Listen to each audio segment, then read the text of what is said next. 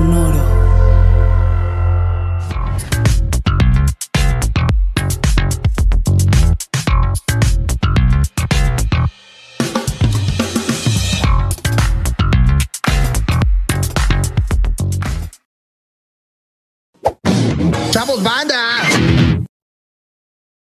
¿Qué tal mis estimados herejes? Bienvenidos a Herejes el Podcast, un espacio para conocer y discutir tópicos históricos, científicos, filosóficos, de actualidad y cultura popular desde el pensamiento crítico y la evidencia disponible intentando siempre encontrar el humor y el punto medio. Güey, casi fallo. Güey, ¿Viste, viste, viste que cerró los ojos para concentrarse, Lo güey? dijo de memoria. No mames, güey. Lo dijo de memoria, miró para otro lado. No mames. Como los ojos de Bobby son rarísimos, en realidad no sabemos si no estaba mirando No, la de repente pantalla, pero uno de vamos a los ojos se me creerle. va así. Vamos a creerle, vamos a creerle. Pero, pero su visión es como de caballo así de, de la, de la basura y así que no Y pueden ver a ningún pito lado. también. Ah, también. Desmonetizados. No puedes decir en los primeros 30 segundos, Vasco. Isaac, Bueno, su- por favor, el- censura. no, el de Isaac, censura esto, de por favor. Censura esto para que no nos desmoneticen. Después Sí, de Exactamente. Unos cinco minutos, deja todas las groserías que quieras. Gracias. Ok, perfecto. Ah, no podemos Este- decir groserías al principio. No, güey, te desmonetizan si es. ah, no. No mames, yo no sabía, güey. O sea, Sí, depende también qué groserías, pero en los primeros Como verga, ¿no? cinco Los minutos. revisores de YouTube son vagos. De hecho, está en las condiciones que dice. Sí. Eh, cuando vos elegís la monetización, ¿cómo se nota que no cargó un episodio? Sí, en sí, sí. vida, dice, Alejandro? dice, sí, dice cierto. Dice que sí Ay, hay ay, ay, contenido explícito dentro de los primeros no sé cuántos minutos. Tiene razón. Tiene razón. Exactamente. Lo leí, lo, le- lo leo todos los días. todos los Sí, días. sí, sí. Todos los días, cada que cargas. Sí, sí, sí. Sí, bueno. sí. Más, más cuando subo cosas a Patreon es cuando más lo leo. Ah, hay un montón, claro. No, ¿sabes. ¿Sabes? Cuando pones los anuncios que salen en sonoro. Ándale, eso, eso, eso. Ah, no, cuando, ¿sabes cuándo también, Bobby? Cuando eh, pasa las fuentes de los episodios. Ahí de paso lo Puta, revisa. ahí Sí. no mames. ¿Sabes Dos? Sí, sí. horas viendo. Hay una Dos horas. carrera, hay una carrera y, y es una apuesta que yo ya, ya me di cuenta que, que están jugando. Es A ver. el Corsario está jugando con los de historia para tontos a ver Sí. quién se tarda más en subir sus fuentes. Eso es lo que está pasando, güey. ¿Qué? ¿Los de historia para tontos no ponen las fuentes? Güey, es famosísimo. O sea, hasta tienen memes de que ellos no suben fuentes. Qué vago. Fuentes lo digo yo. sí, sí. Fuentes, créanme. Pero bueno, presente, los voy a presentar, queridos amigos. Ya, ustedes ya me conocen. Usted sabe que soy su amigo personal, Bobby. Y estoy con mi querido Alejandro Vázquez Aspilicueta, el Vasco. ¿Cómo estás? Y qué bonita foto que subiste con Sile el otro día. Me llenó de Ay, ternura muchas gracias. y de nostalgia. Esa foto de nostalgia. Del 2008. Yo, sent- yo sentí nostalgia, Vasco. Me acordé de ese episodio de los Amish y de cómo se casaban con menores de edad. Tengo que recordar que tiene seis meses menos que yo, nada más, permanentemente. Porque sí, Yo- hubo muchos comentarios sobre eso. Sobre, sí, sí, sí. Yo creo que Eh, ella te porque está chupando está la vida. igual. Ella te está, Está- chupando sí, la vida. Es como Sí, la totalmente. almohada, el almohadón de plumas de Horacio Quiroga. Ese es Silvia contigo. Sí, Igual se ve exacto. repuesto hoy porque se ve mamadísimo. Sí, sí. No, hoy no, Se hoy puso no, otra episodio como el episodio Sí, sí. pasado para Sí. Estar así bien mamado. Estoy sacando mis camisas, hace mucho calor, muchachos. No, estoy muy emocionado. El capítulo de hoy, eh, que nos vamos a divertir mucho, eh, estoy seguro. Eh, pero pasa algo muy especial. Yo soy inmensamente fanático de los Beatles. Vamos a hablar Sí. de, en parte de los Beatles hoy. Tengo dos tatuajes yo, nada más. y uno es de los Beatles. Eh, los amo profundamente. Van a ver acá, en esta parte, Isaac va a poner una foto de uno de los estantes de mi biblioteca que es solo dedicado a los Beatles. Así que va a ser difícil porque no vamos a hablar bien de los Beatles. Eh, esperemos que, que salga bien. que Vamos a intentar separar al, al arte del artista. Eso. Sí. Muy eso bien. intentaremos. Eh, querido Vasco, permíteme que te presente a la taza entre estas dos chicas llamadas herejes del podcast. Ah, no sé, no te pases de. Es muy bueno. boludo. Me Muy ayudaron, bueno. me ayudó Aizata, Aizata me dio la idea. Muy No bueno. pendejo. Yo, yo pensé que ibas a decir algo de los virus y yo, ¿de qué chingados está hablando este güey, cabrón? Es repugnantemente Sí, sofisticado. sí, sí, es lo muy de sofisticado, güey. Es bueno, es bueno, es bueno. Muy bueno. ¿Cómo Es estás, bueno, ¿cómo es? querido? Muy bien. Muy bien, ahora mejor, ahora mejor con este cumplido que me has hecho. Este tema chingón el día de hoy. Me gusta mucho el, el, la, fíjate que el caminito que le vamos a, a construir al tema, siendo que si bien este, no soy tan fan como Vasco y tú de los Beatles, soy, me gustan mucho, pero no, ustedes son ultra fan, güey. ¿Sabes qué? Yo, yo te tengo A mí me gustan. Yo te tengo que revelar algo, Corsario. Algo que, me llena de alegría a mí de hacer este podcast. Es que cada que lo hacemos, está ahí atrás de ti Paul McCartney viéndome. Sí, claro. Lleno de orgullo. Lleno de orgullo de cómo lo estamos haciendo. Entonces no me digas por favor que no te gustan. Sí. Hablé con él ayer, de hecho. ¿Con Paul McCartney? Sí, sí, sí. ¿Con el original o con el, el, doble, el que pusieron después del 60? No, obviamente el doble, el original se murió hace mucho tiempo. Bueno, pero capaz hablabas con los muertos. Deberíamos hacer otro este, episodio de conspiraciones y ponerla de Sí, Paul sí, tiene que estar esa. Esa tiene que estar. Esa y la de Abril Lavigne. Sí, pero no lo dejaste terminar al Corsario. Perdóneme, Durán. Como siempre. Como siempre. No, ya había terminado. Ah, muy bien. Ok. Sí, sí, ya. Eh, bueno, si quieren, comencemos. Cuéntanos, querido Vasqui, ¿qué carajos hicieron los Beatles que este que, que influenció tanto su música, pero, pero fue controversial? Cuéntanos, ¿qué, qué, qué pasó? Bueno, les voy a contar eh, no solo que influenció a su música, sino que influenció a todo Occidente y, según mi punto de vista, para mal.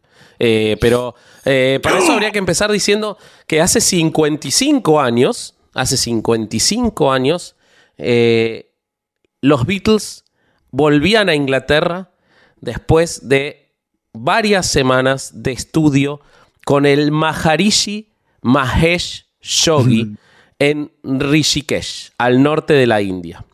Con la escalada de la guerra de Vietnam y las protestas estudiantiles amenazando con estallar en los Estados Unidos y en Europa, los Fat Four, los Beatles, esta banda de Liverpool que cambió la historia de la música para siempre, eh, se habían retirado de todos esos problemas terrenales y de sus problemas propios eh, para estudiar meditación trascendental. Eh, los Beatles fueron cambiados por esta experiencia para bien y para mal, y también lo fue el mundo, aunque de maneras más tranquilas y pequeñas. La estancia del grupo en el Himalaya fue un momento crucial en las relaciones entre los hemisferios oriental y occidental y sentó las bases para el acontecimiento moderno de los medios de comunicación y de la enseñanza de terapias, técnicas y prácticas orientales en todo Occidente. Así que hoy vamos a hablar de cómo los Beatles, con su viaje breve y accidentado a la India, nos trajeron mierdas gigantescas a todos, que venimos hablando de hace muchos episodios. Por ejemplo, eh, el que hablamos de Hoyo, ¿no? Este, sin, sin los Beatles, aunque no sea exclusivamente sin los Beatles, pero en gran parte sin los Beatles, no hubiera habido, entre otros, Hoyo, no hubiera habido Hot Yoga, no hubiera habido muchísimas cosas. Eh, así que de eso vamos a hablar. Para empezar, para empezar, hay que ver cómo inició todo esto y paradójicamente el primero que se metió en todas estas cosas fue el último en salir. Ah. Eh, Bobby nos va a profundizar después un poco más de eso, pero fue George Harrison. Eh, y fue a partir de la música, no fue a partir de una búsqueda espiritual. Eh, George quería aprender a tocar el sitar. según él cuenta en el libro Antología, un librazo espectacular, en el cual los cuatro, a través de archivo y de entrevistas, y que también es un documental que les recomiendo mucho, eh, cuentan su propia historia. Él dice, voy a citar textualmente, fui a la India por primera vez en septiembre de 1966, cuando encontré un disco de Ravi Shankar, y tuve la sensación de que en algún lugar lo encontraría él. Sucedió que lo conocí en Londres en junio, en la casa de Ayana Deva Angadi, fundadora del Asian Music Circle. Un indio me llamó y me dijo que Ravi iba a estar allí. La prensa había estado tratando de unirnos a él y a mí desde que usé el citar en Norwegian Good. Y comenzaron a pensar, una oportunidad para tomar una foto, un Beatle con un indio.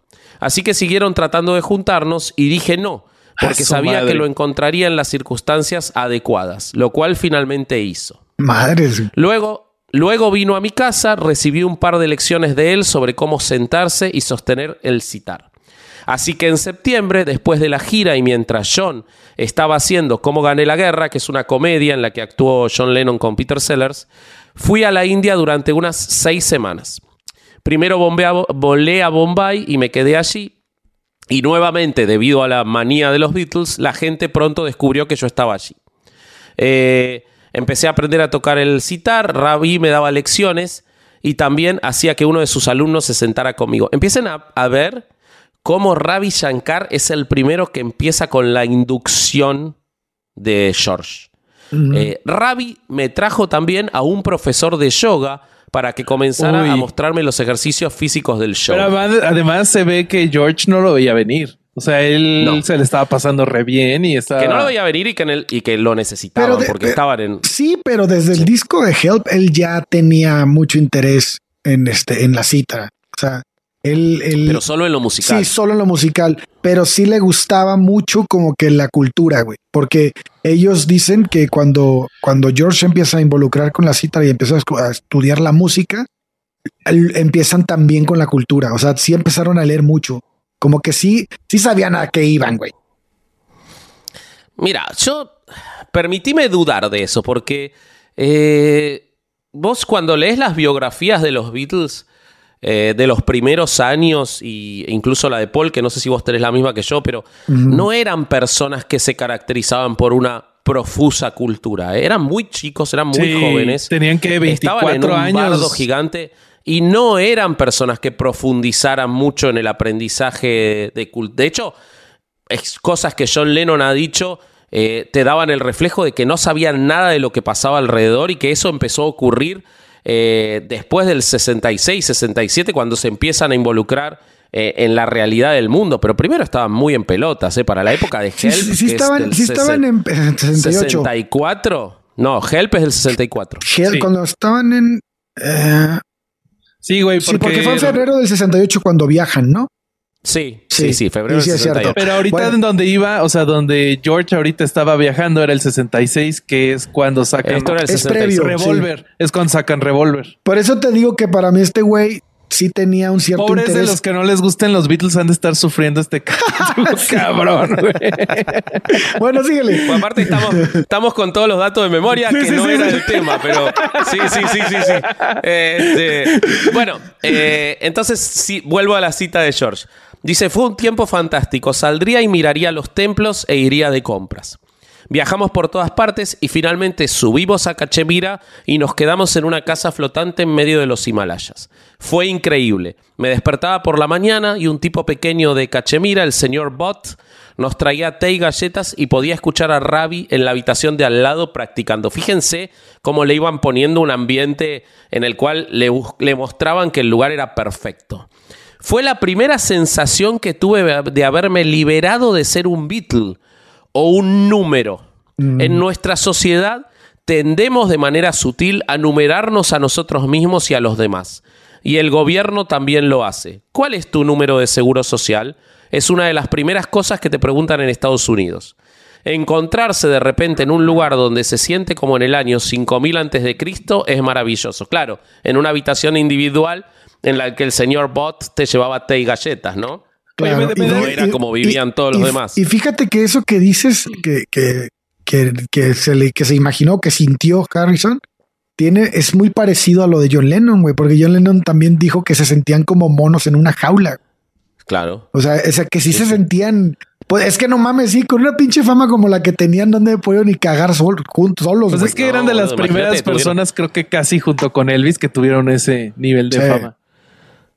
Y tuvieron que dejar de girar, lo cual los encerró más todavía. De hecho, eso, John dijo que eso fue parte de por qué terminó la banda. Estaban encerrados en sí mismos. Sigue diciendo George. Fui a la ciudad de Benares, donde había una fiesta religiosa llamada La Ramila. Estaba en un sitio de 300 a 500 acres y había miles de hombres santos allí para un festival de un mes. Durante ese festival, el Maharaja alimenta a todos y hay campamentos de diferentes personas, incluidos los sadhus renunciantes. En Inglaterra, en Europa o en Occidente, estos hombres santos serían llamados vagabundos, sí por algo, y serían arrestados. Pero en un lugar como la India deambulan, no tienen trabajo, no tienen un número de seguridad social, ni siquiera tienen un nombre que no sea colectivo. Se llaman sannyasis y algunos de ellos se parecen a Cristo. Son realmente espirituales. ¿Ven? Como él eh, traía toda una idea. Ya los relaciona. sí Perdón. Pero fíjense cómo la carga es de lo que él necesitaba, no de lo que realmente está viendo. No, es y de lo que él necesitaba. Y es la precuela de Osho. Es que sí, los, y los Añasis son todos los de Osho, claro. Sí, sí, sí. Sí, sí, totalmente. Bueno, eh, esto continúa, en el, él vuelve y en el 67 eh, Patty Boyd, la en ese momento esposa de George Harrison, eh, ve un aviso eh, sobre el movimiento de regeneración espiritual del Maharaji en Inglaterra. Entonces, ella une lo que había vivido George con que ve este anuncio y les dice a los Beatles que por qué no van al retiro del Maharaji eh, de meditación trascendental.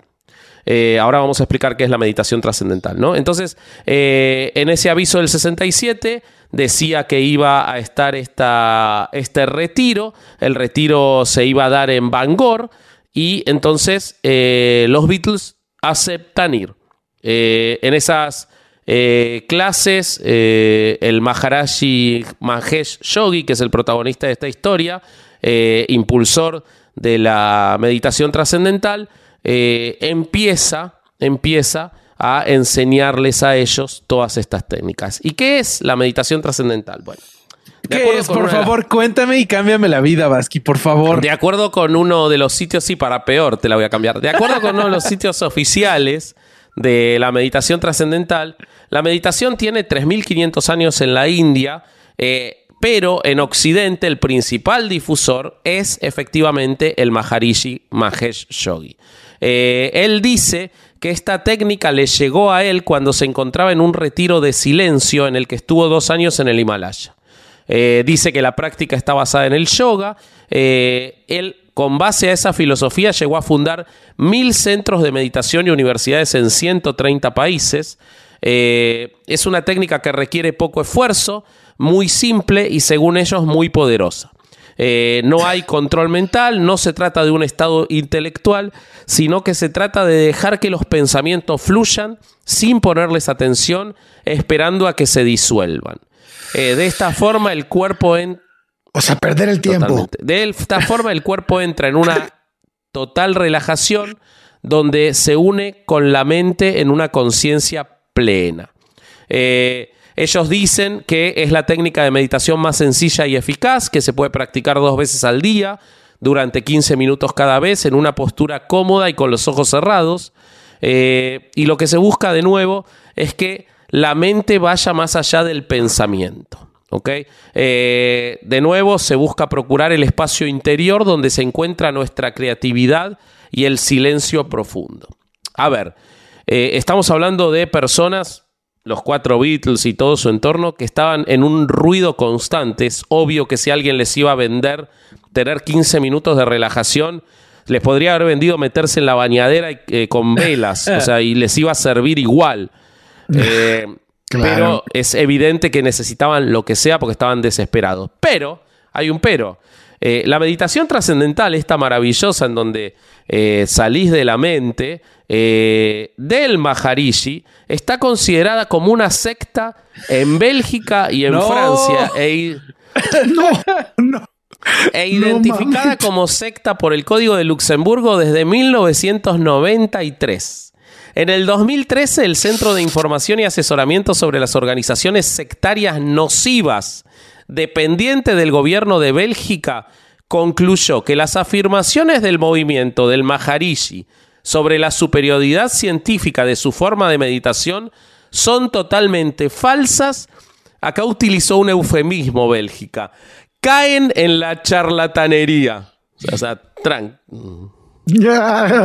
en Francia, el informe parlamentario número 2468 clasificó al Maharishi como un movimiento sectario eh, con una gran cantidad de seguidores en su país. Pero bueno, eh, esto fue mucho después porque se hizo famoso después de ser el, este, el gurú de los Beatles, ¿no? Entonces, volvemos a lo que ocurrió en ese 1967. Los, los cuatro de Liverpool se van a las conferencias en Bangor, eh, Gales del Norte. para un estudio inmersivo del alma. eh, y ocurre algo tremendo cuando estaban ahí. Mientras estaban en esas eh, conferencias, muere Brian Epstein, Sí. El manager El quinto básicamente quinto. el hombre que les hacía todo, todo. No los acompañaba a mear este, porque le tenían, un- tenían un poco de miedo de que se las agarre fuerte, pero este, era el tipo que los acompañaba a todo, que les hacía la agenda, que les hacía los hoteles, que se encargaba de todo eh, y muere, mientras ellos se encontraban en el retiro con el Maharishi. De hecho, ahora les voy a contar un poquito después eh, cómo se comportó el Maharishi ante esa noticia que sufrieron. eh, y la trascendencia que tuvo después. De la muerte de Epstein, lo primero que sale es eh, el disco Magical Mystery Tour y la película en la cual ellos reflejan muchas de los padecimientos que estaban teniendo los Beatles con esta muerte. Un disco que en su momento fue muy, muy defenestrado, pero que con los años ha, ha recobrado el lugar que se merece porque es maravilloso. La película es insoportable. Bueno, eh, en el 68 Sí, es finalmente... Entonces viajan los cuatro a Rishikesh, el norte de la India, para asistir a las sesiones de entrenamiento avanzado de meditación trascendental en el ashram del Maharishi. Eh, el primero que llega es George, que estaba trabajando en la banda de sonido de la película Wonderwall y ya estaba estudiando con el Ravi Shankar en la India. Y luego se suman los demás. Eh, no estaban solos, y esto es muy importante. Estaba Mia Farrow con sus hermanos. Eh, estaba Mike Love de los Beach Boys, estaba Paul Horn, eh, músico de jazz y fundador de la música New Age, estaba Donovan, un cantante también popular de esa época, un fotógrafo, Paul Saltzman, eh, que sacó de hecho todas las fotos famosas de los Beatles vestidos con ropa típica son de él, y un periodista, Lewis Lapman. Eh, bueno, eh, el régimen era muy rudimentario en el ashram. eh, les prometía claridad y refrigerio espiritual.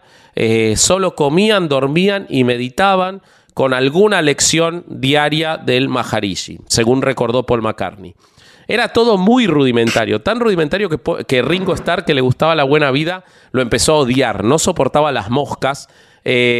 Decía que eh, este, la comida era espantosa, pero el Maharishi le contestó, eh, para las personas que viajan en el reino de la conciencia pura, las moscas no deben importar mucho. Eh, y Ringo le contestó, sí, pero eso no acaba con las moscas, ¿no?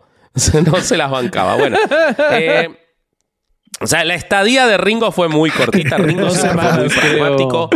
Sí, recién después de los 70 Ringo dijo que, que encontró a Dios, pero Fue toda la vida se declaró ateo. sí. O sea que a Ringo, Ringo acompañó a sus amigos como hizo toda la vida, este, pero no, no estaba particularmente interesado.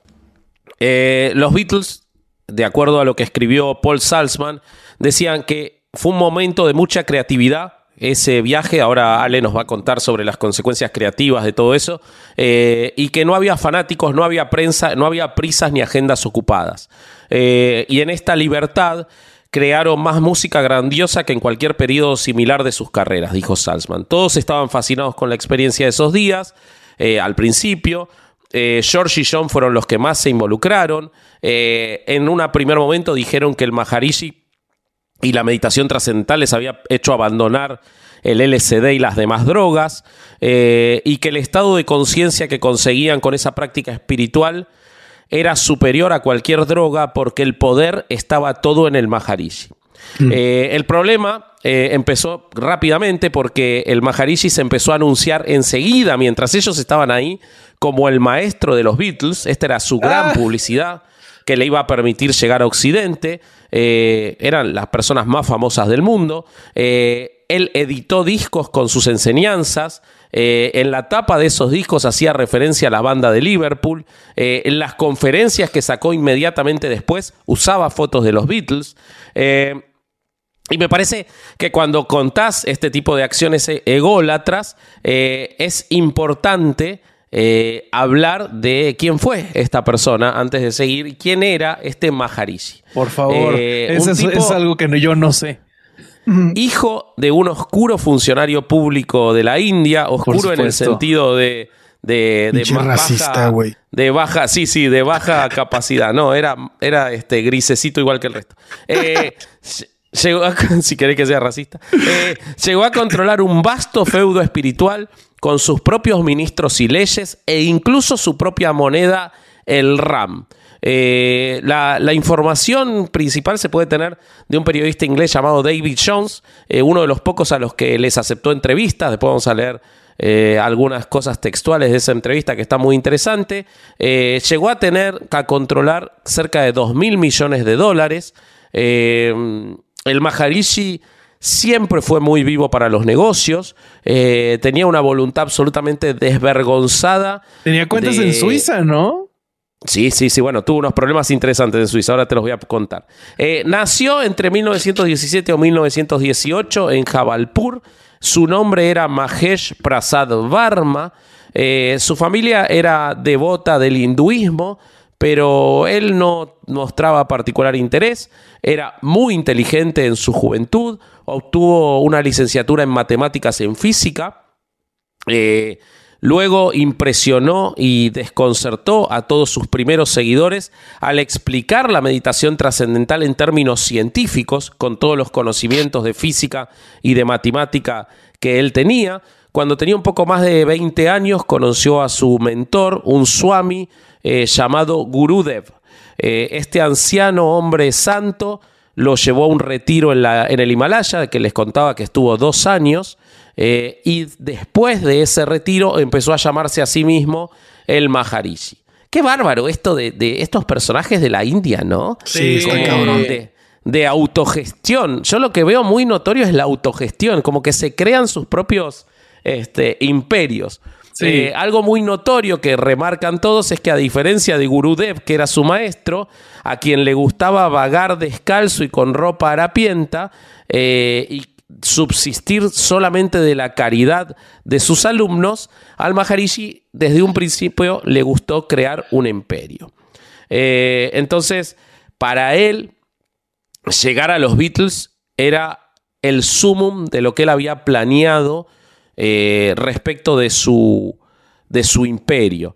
Eh, él tiene un primer acercamiento a Occidente antes de los Beatles, porque en el 58 se muda a Los Ángeles, o sea, muchos años antes, eh, el momento en el que California era la meca de la generación Beat y, de la, y donde estaban empezando a aparecer los primeros hippies, eh, y este hombre les ofrecía un éxtasis natural sin necesidad de drogas. Entonces empezó a adquirir un pequeño culto. Eh, su popularidad rápidamente se extendió entre ejecutivos de negocios estresados que buscaban una alternativa a la psiquiatría eh, y les empezó a enseñar que el modo elevado de la vida era la risa. Por eso le dicen el gurú sonriente al Maharishi. Si ven las fotos, siempre se está riendo, siempre.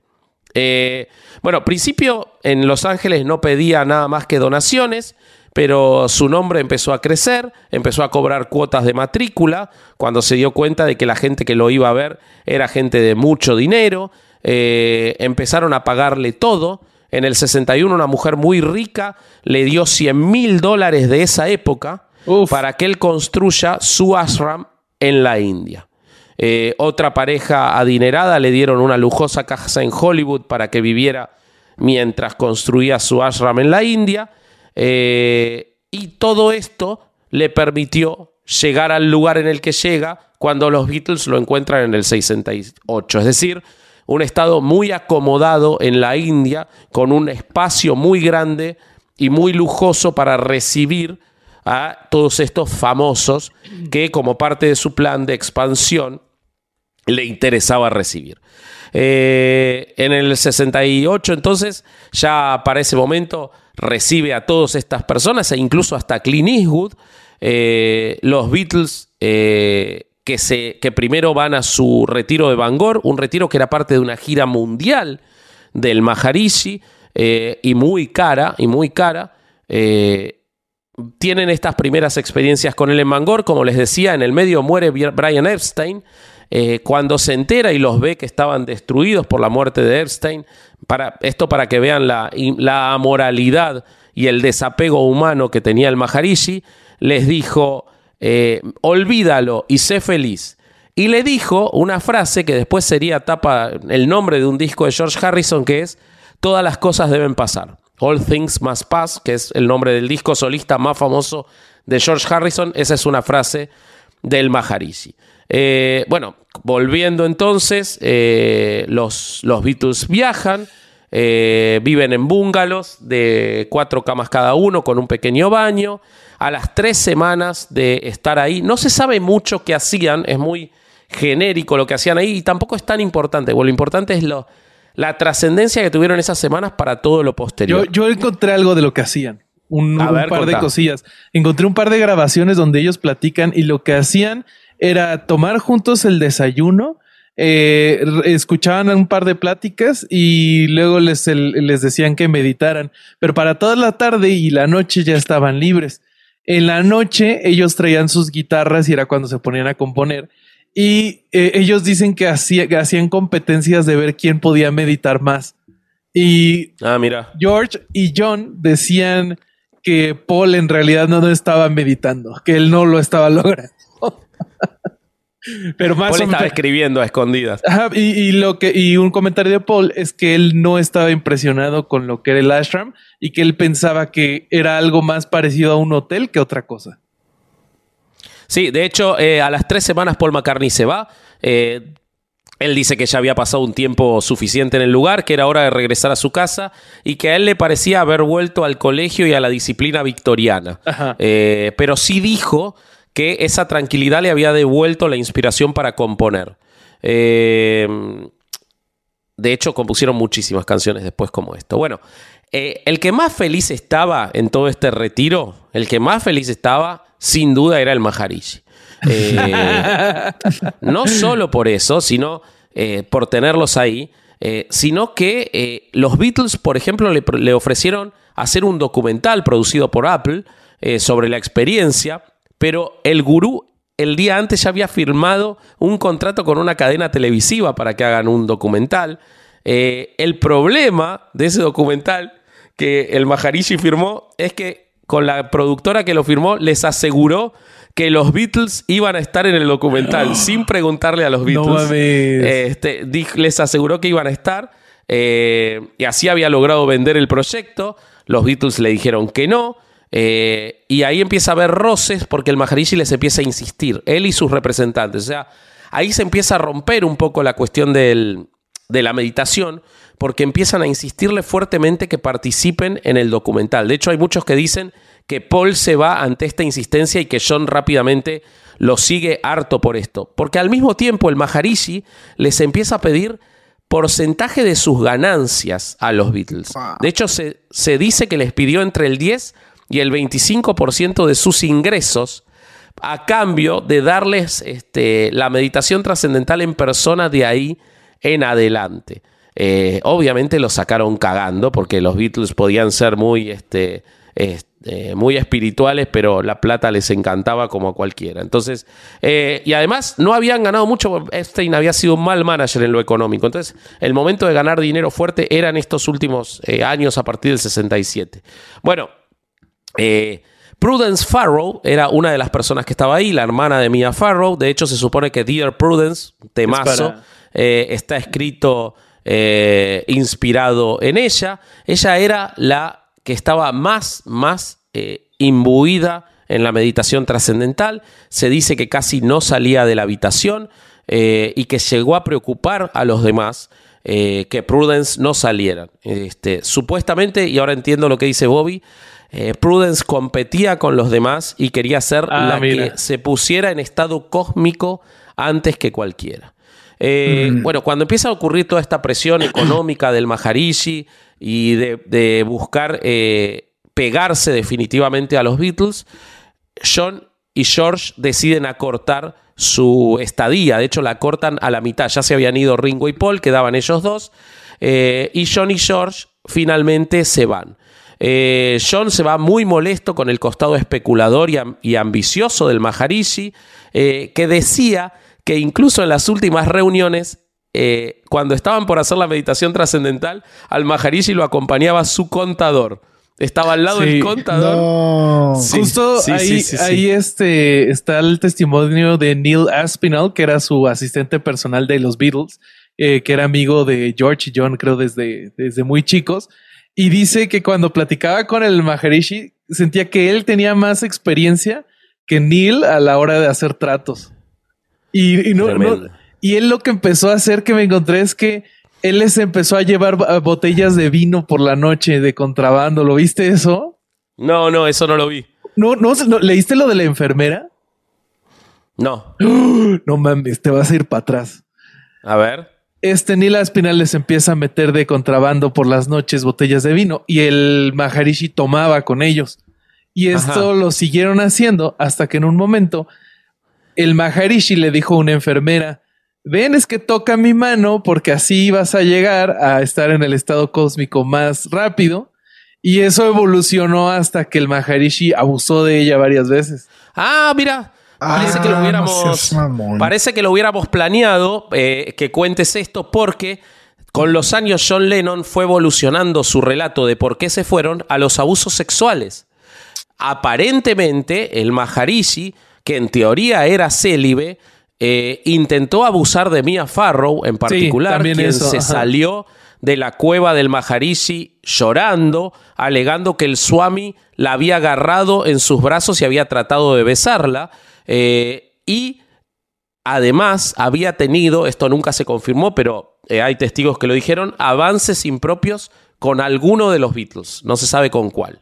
Yo encontré el, testimonio de Paul de por qué no lo contaron al principio. Y ah, era porque eh, habían estado ellos tan cercanos al Maharishi que sentían que si lo contaban, ellos iban a salir perjudicados. Que, eran, claro, y tiene sentido, tiene sentido. Bueno, cuando ellos eh, se van, de acuerdo con el relato, y se están yendo, el Maharishi les dice, chicos, chicos, ¿qué pasa? ¿Por qué os vais? Obviamente no lo dijo así, ¿no? Eh, y entonces John Lennon le contestó, si eres tan jodidamente cósmico, lo sabrás. El Maharishi. Ah. El Maharishi lo miró con una mirada asesina, de acuerdo a la descripción de John Lennon, y Lennon le dijo: Dale, ¿no lo sabes? Y se fueron. Eh, esto no terminó ahí, porque Lennon volvió y lo primero que hizo fue escribir una canción hermosa también del álbum blanco que se llama Sexy Sadie, pero que uh. originalmente, originalmente se llamaba Maharishi.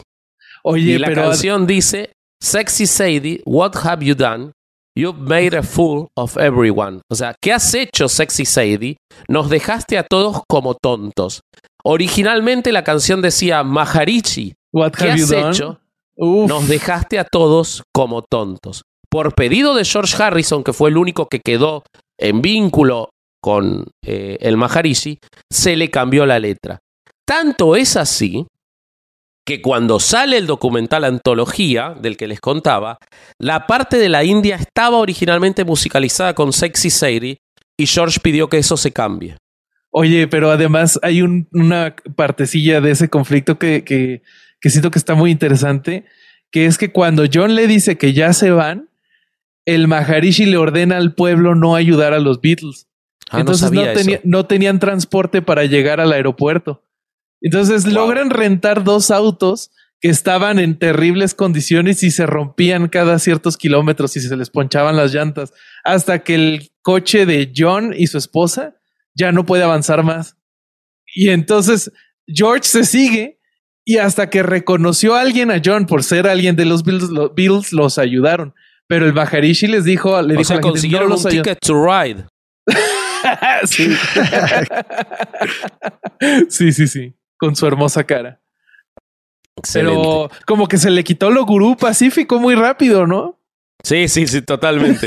totalmente. Ale, antes de que siga, ¿querés contarnos para aflojar un poquito lo, positivo que salió de esto? Porque hubo cosas positivas. Sí, sí hubo cosas positivas, pero yo creo que, o sea, no sé, dándole vueltas a este pedo, yo creo que las cosas positivas fueron más para la India, porque, porque, bueno, a ver, tenemos un grupo que, pues aquí puede haber muchas una discusiones, ¿no? De que si es el, el grupo más grande que ha existido, que si lo que quieras. Este, no sé, probablemente musical y, y, en cuanto a las letras puede haber varios grupos que lo superen, ¿no? Pero si es el grupo que fue, que dio inicio a ser masivo en la música. Entonces, en cuanto a que se vendía absolutamente todo lo de los Beatles. Y esto sí nadie se los puede quitar, cabrón. No, y que esos otros grupos que decís no hubieran existido sin los Beatles tampoco. Exactamente. Entonces, este, este tipo es un grupo que hace esto y que es tan masivo y que tanta gente, pues de alguna manera, pues sigue hasta dónde van a respirar mañana. Imagínate que le dicen al mundo de Occidente que encontraron pues la cura o la salida en un lugar como la India. Y con, y, y, y, con una persona en, particular. Y con, una persona en particular y con una religión en particular y con una idea de pensamiento y bla, bla, bla. Entonces esto pone a la India en el mapa, por eso la India los ama, güey. Pero también le manda un mensaje a Occidente bien peligroso. Totalmente. Ahora, ahora que este, ¿qué mejoró? Yo creo que mejoró, mejoraron muchas cosas musicalmente y en cuanto a sus letras, pero también no creo que sea todo por la India, güey, ni por el viaje. O sea, creo que el viaje que tenían ellos como grupo es, es, tenía que culminar en algo así. Ahora, que haya ayudado la, la relajación, la, la, forma de ver, el cambio de pensamiento, eh, las ideas nuevas, obviamente. Y el tiempo, ¿no? Porque dicen que compusieron como 50 canciones ahí mismo. Exactamente. No, y imagínate estarle dando vueltas a la cabeza todo el tiempo y meditando, pues probablemente te, te hace una producción de letras increíbles que creo que también se parece a cuando conocieron a Bob Dylan, güey, porque también, cuando pones en la mota, también los güeyes se ponen a escribir como locos, güey. De hecho, lo primero que hace Paul McCartney después de fumar es escribir, güey la primera vez que fuma con, con Bob Dylan en el hotel. Este, pero bueno, para mí, todo músico, todo compositor y más de estos niveles, güey, tienen un nuevo comienzo eh, en cuanto a este e, en cuanto a inspiración cuando llegas a un lugar nuevo. Claro. Incluso cuando compras una guitarra nueva. Cuando llegas a un departamento lo que nuevo, lo que vos decís es que el genio interno de ellos cuatro hubiera ocurrido en cualquier otro lugar. exactamente. O sea, si se hubieran ido al Polo Norte o a una excursión a la playa, cualquier cosa diferente les hubiera traído una inspiración. Bueno, tiene un Para punto. Mí sí, lo, pero que, lo que dice Ale tiene un punto. Cuando vos ves el documental de eh, sobre Let It Be, el documental que sacó este eh, Peter Jackson, y los ves a ellos cuatro ahí juntos todo el tiempo y también empiezan a sacar cosas increíbles solo por estar ahí. Los cuatro pero, pero eso es, clásico. O sea, tú pregúntale a un compositor y lo primero que te ¿dónde vas a escribir tu próximo disco? Me voy a ir a una casa en una playa en no sé dónde. O sea, eso es lo que hacen, güey. Cambian de aires, cambian de, este, de rutina para que la inspiración llegue.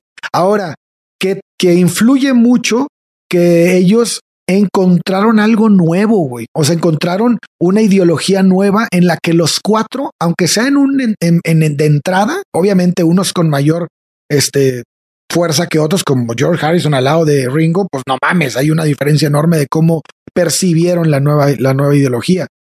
Pero por un momento, aunque sean dos semanas, aunque sean tres semanas, estuvieron los cuatro unidos en la misma. Sí. Sí, sí, sí. y eso influye mucho como un grupo, o sea, y, más si se iban a, iban a poner a, grabar y por el camino que traían y por los problemas con Epstein y por todo lo que estaba pasando, de alguna forma. Y los problemas entre ellos. Y los que las consecuencias hayan sido, como decías vos antes, que hayan traído todas estas filosofías y todas estas cosas tan peligrosas en su mayoría y a estos personajes, porque cuando uno ve a todos los que aparecieron después, parecen como reproducciones del Maharishi. Eh, que Occidente compra a esos, como que vuelven a comprar una y otra vez al gurú de los Beatles. O sea, nadie dice acá que, antes de los Beatles no había filosofías occidentales. De hecho, desde el, Congreso Espiritista de 1898 había filosofías orientales y todo. Pero lo que sí para mí generaron ellos es la figura, la imagen de ese gurú identificable. Eso fue el gurú de los Beatles y de ahí clones de este Maharishi. Eh, retomando lo... Ah, perdón, dale vos. No, no te iba a decir nada más que de hecho en, octubre de 2021 hubo una exposición de toda esa estadía de los Beatles en, en, India. La hicieron en Valladolid, en España, güey. Ajá. Y una de las personas que se encargó, que era la, como la comisaria de la exposición, era Blanca de la Torre. Y Blanca de la Torre en una entrevista habla de, de todo, de, de, de todo lo que, lo que importó, ¿no? Esta, este, este momento. Ella recalca el valor de esa estadía en ese lugar más en lo metafórico Claro. que en lo físico. Y, Sí, sí, y- sí, y- y- y empieza a explicar, bueno, tienen la exposición de todo lo que iba, lo que iba, ¿no? Y empieza a explicar todo lo que fue para ellos. Y, y cierra la entrevista diciendo, las potencias coloniales presentaban a la India como una nación empobrecida que de repente era la respuesta a la crisis de identidad de la banda más codiciada de Occidente. Es eso, güey. No Sí, mames. sí, negar, negar que ellos trajeron todo esto es, eh, es eh, o, o- o minimizarlo es eh, quizás quitarles responsabilidad. Me parece que Sí. hay una búsqueda de quitarles esa responsabilidad. El propio Paul sentía esa responsabilidad, por eso no hablaba de todo esto y creo que la tenían. Y creo que Lennon, que siempre fue el más vinculado con la realidad política y el entorno, lo entendió enseguida. Por eso se ocupó de decir, che, están pasando cosas malas en ese lugar y hay abusos sexuales en ese lugar. Y lo dijo enseguida. De hecho, y retomando la historia, enseguida el Maharishi, en una de las pocas entrevistas que dio, responde diciendo que en realidad los Beatles eran demasiado inestables y no estaban preparados para terminar con el Beatledom, o sea, con, el, con todo su entorno, eh, y que por eso se fueron. Casi 40 años se siguió hablando de este enfrentamiento y de hecho el propio Deepak Chopra, discípulo del Maharishi, ahí podemos entenderlo chanta que es Deepak Chopra, madre, güey. Eh, dijo en una de sus conferencias que el Maharishi era el que había ordenado a los Beatles que abandonaran el ashram, No. que ellos no se fueron porque se habían negado a dejar de consumir drogas. ¿Ok?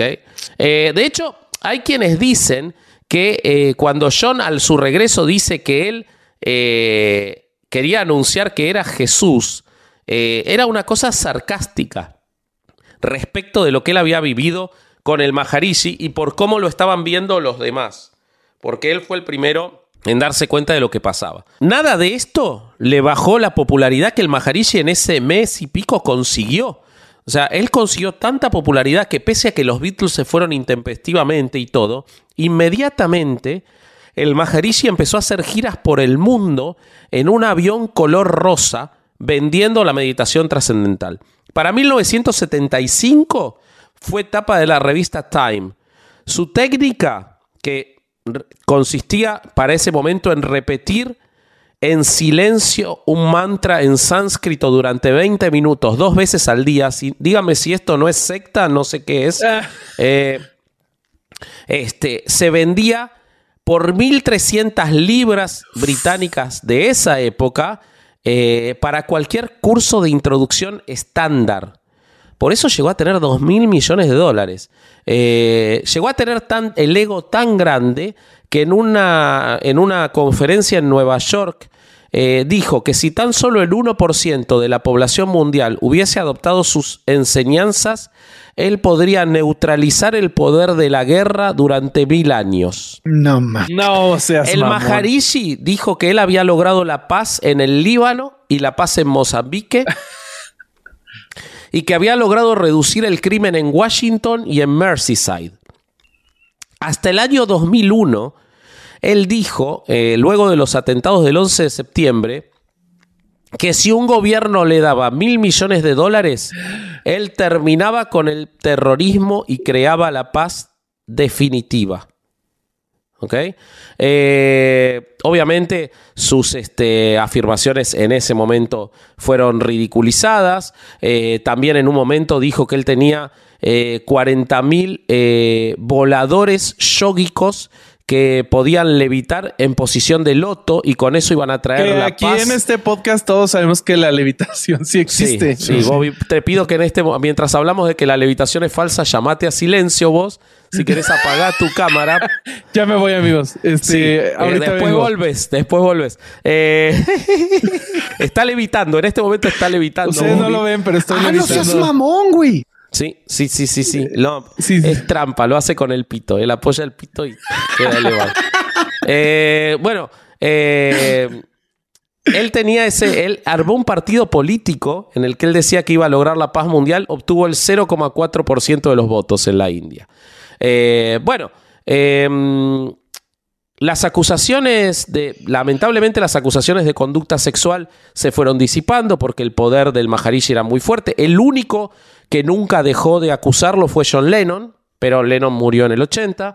Mia Farrow eh, al final dijo que no había sido tan así. Esto es para la gente que se toma en serio las acusaciones de Mia Farrow, eh, punto y aparte. En el medio, el Maharishi Yogi fundó centros de meditación en 130 países, universidades en todo el mundo. Eh, se mudó a los Países Bajos, creó como su propio país llamado el Blodrop y vivió hasta los 91 años eh, en los que murió en paz ahí en Países Bajos.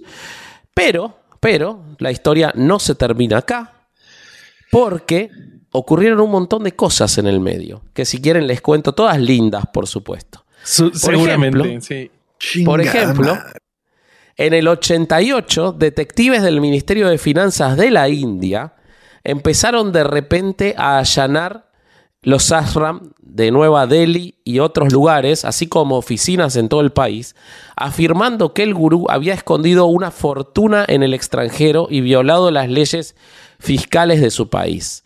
Eh, en su ashram Maharishi Nadar, eh, en New Okla, en las afueras de Delhi, se calculaba que él tenía activos por 700 millones de dólares norteamericanos del año 84 eh, propiedades de tierra, fábricas, edificios, corporaciones comerciales y complejos industriales y agrícolas. El gobierno suizo, que siguió toda esta búsqueda del dinero, eh, lo llamó a, eh, pretendió llamarlo a juicio por no pagar impuestos del dinero que tenía depositado ilegalmente en Suiza, por transferir dinero sin declarar de Suiza a otros países. Se estima que tenía aproximadamente 130 eh, millones de dólares en eh, Suiza eh, y que ingresaba por lo menos 1.3 millones de dólares cada año de Suiza a la India para el mantenimiento de las organizaciones. hubo redadas en Jabalpur, donde los asociados del Maharishi y varias organizaciones tenían grandes propiedades. se le inició un proceso por evasión de impuestos. Eh, también se procesó al presidente de sus fideicomisos, que era un médico, a dos contadores y a los sobrinos del Maharishi, que supuestamente eran sus testaferros. Eh, bueno, le encontraron eh, enorme cantidad de propiedades y él finalmente se muda a, este, a Holanda después de todo esto. O sea que hasta, hasta ahorita siento que está triunfando el bien. ¿Está triunfando el bien? más o menos. Para alguna gente sí, para otra no. Porque eh, en el 87 se descubrió que eh, él tenía un centro de investigación eh, de medicina ayurvédica, de la cual tenemos que hacer un episodio, en la cual utilizaban a niños para probar medicaciones. incluso muchos niños habían muerto en la investigación. Al menos cinco niños murieron en circunstancias misteriosas y alrededor de entre 8.000 y 10.000 de los niños admitidos en este laboratorio llamado Vidia PET eh, habían escapado debido a la tortura a la que eran sometidos en el interior. Eh, los habían tenido que cerrar el ASRAM por una huelga eh, por el pago que se les daba. Eh, uno de los niños confirmó que incluso en ese ashram había constante abuso sexual, las condiciones de vida eran infrahumanas, eh, los, este, los, sindicatos intentaron eh, tomar los ashram por las condiciones laborales en las que tenían a las personas. esto fue negado por el asistente del Maharishi, que escuchen, escuchen al homeópata, dijo que todo esto eran mentiras creadas por las firmas farmacéuticas multinacionales que temían por el potencial de la popularidad de la Ayurveda y que entonces por eso inventaron niños muertos. Eh, todas esas investigaciones seguían su curso cuando él se escapó de la India a Europa. Bueno, otras cosas que ocurrieron, como les decía, eh, lo que cobraban los trabajadores que se terminaron declarando en huelga eran alrededor de 10 libras esterlinas por mes, mientras él vivía en hoteles cinco estrellas en Nueva Delhi. Eh, llegó a tener en fideicomisos 600 millones de libras esterlinas. Eh, este, y en una entrevista, como les decía, que dio a el periodista David Jones, una de las pocas entrevistas que dio y la única que dio cuando ya vivía en Holanda, eh, contó determinadas cosas que no había contado en mucho tiempo. Bueno, eh, estaban prohibidas las preguntas sobre su vida personal, estaba prohibido preguntarle sobre los Beatles, con lo cual Ah. había muy poquitas preguntas que se le podía hacer. Cuando se lo llevó a la entrevista, tenía dos guardaespaldas al lado, que supuestamente eran ministros, eh, que, pero que estaban controlando muy de cerca lo que este periodista hacía. Eh, un holograma en lugar del Maharishi eh, se presentó en una pantalla gigante porque el Maharishi no quería estar con otras personas y entonces ahí el periodista se dio cuenta de que él se dirigió se iba a dirigir a él a través de un circuito cerrado de televisión desde su habitación. No. Eh, dijo, su santidad nunca conoce a nadie porque a su médico le preocupa que pueda contraer gérmenes. o sea, Se ese señor estaba Ayurveda- haciendo herejes antes de que. Qué pendejo. Totalmente, totalmente. Yo te iba a decir que se ve que la ayurveda no funcionaba tanto, ¿no? Porque si necesitaba estar en otra habitación, bueno. eh, hacía años que no salía, claro, lo perseguía la justicia en varios lugares. Eh, le dio un monólogo, casi no respondió preguntas. De acuerdo con la cita del, del periodista, soltó incomprensibles tonterías durante varios minutos y luego lanzó, lanzó una diatriba contra Gran Bretaña, un país, según él, terrible, que creía en el divide y vencerás y que era responsable para el gurú de gran parte de la miseria del mundo. Bueno, ahí no estaba tan lejos.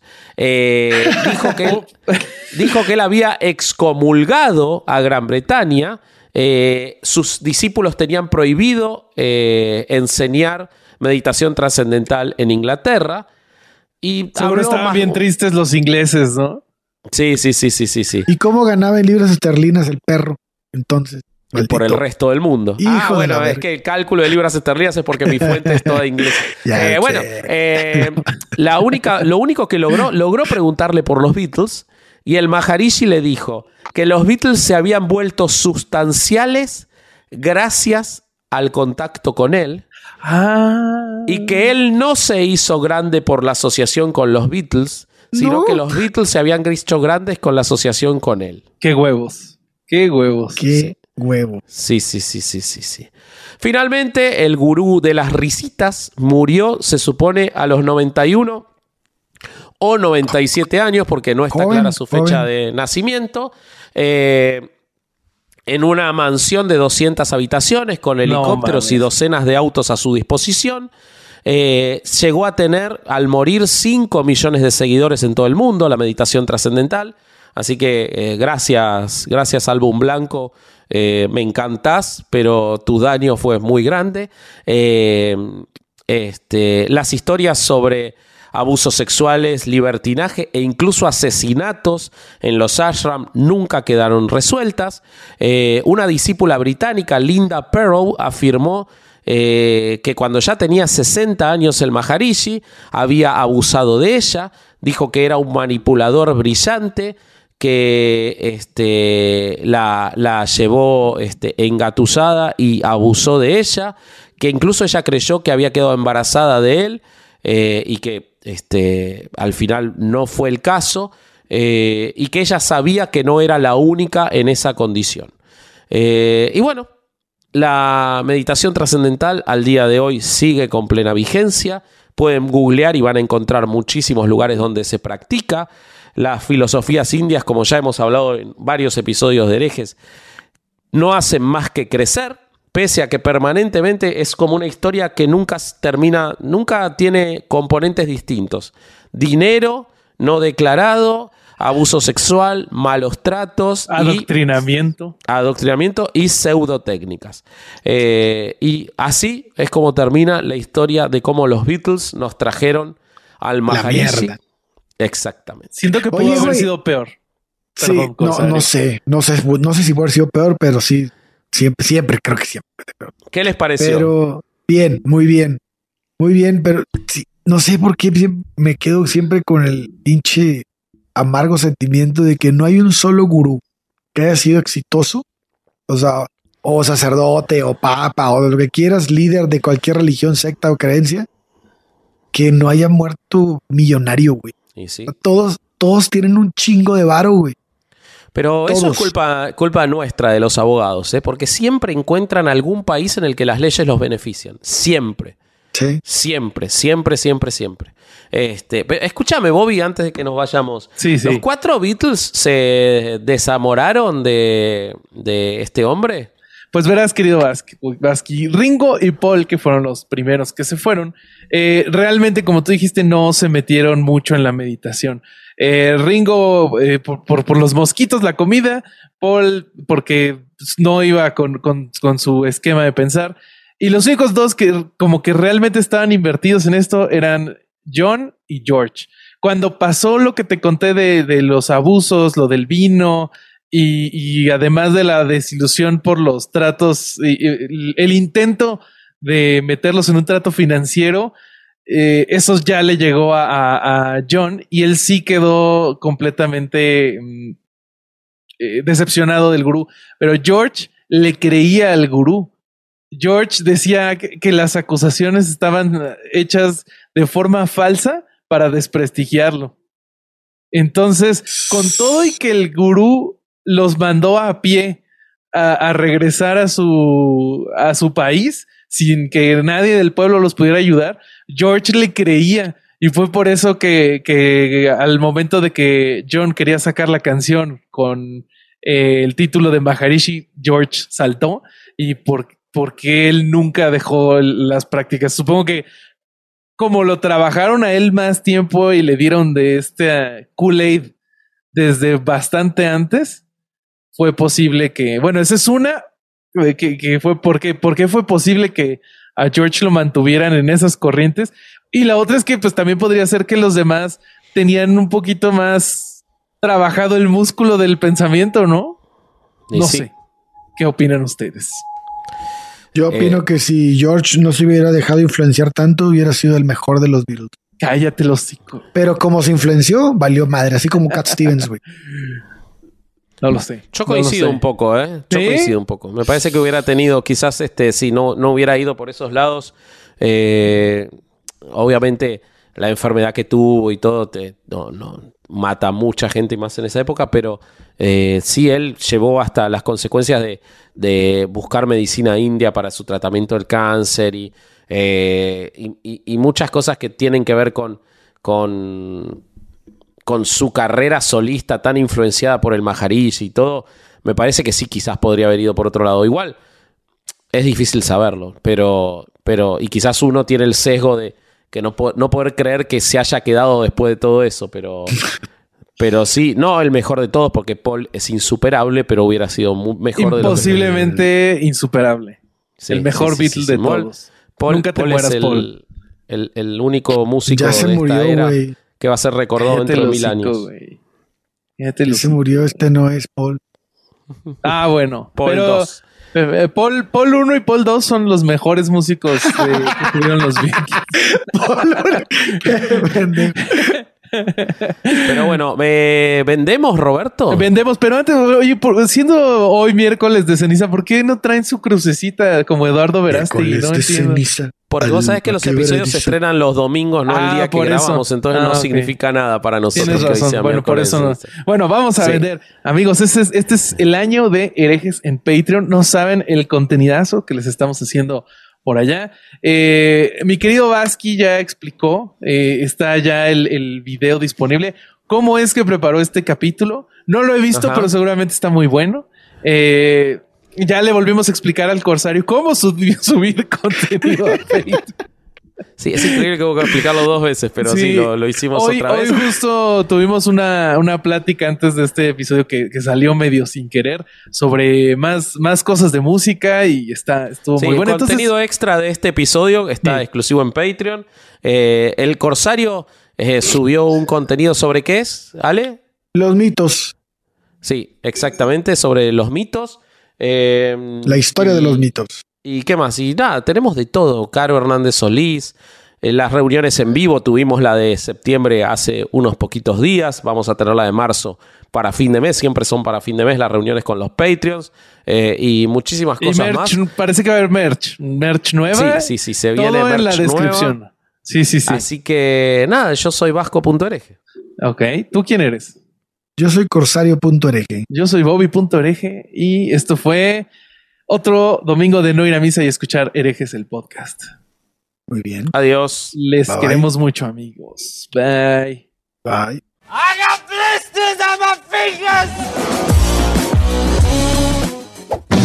¡Chavos, banda! Hello, it is Ryan, and I was on a flight the other day playing one of my favorite social spin slot games on chumbacasino.com. I looked over the person sitting next to me, and you know what they were doing? They were also playing Chumba Casino. Coincidence? I think not. Everybody's loving having fun with it. Chumba Casino is home to hundreds of casino style games that you can play for free anytime, anywhere, even at 30,000 feet. So sign up now at chumbacasino.com to claim your free welcome bonus. That's chumbacasino.com and live the Chumba life. No purchase necessary. Group. Void prohibited by law. See terms and conditions. 18 plus. ¿Estás listo para convertir tus mejores ideas en un negocio en línea exitoso? Te presentamos Shopify. Tal vez no lo sabías, pero nuestro podcast More Than Mamis es un negocio y lo empezamos por supuesto para desahogarnos y hablar sobre la maternidad, no para convertirnos en expertas de ventas y del e-commerce. Así que sí, necesitábamos ayuda para vender nuestro merch y poner en marcha nuestra tienda. ¿Y cómo suena con Shopify?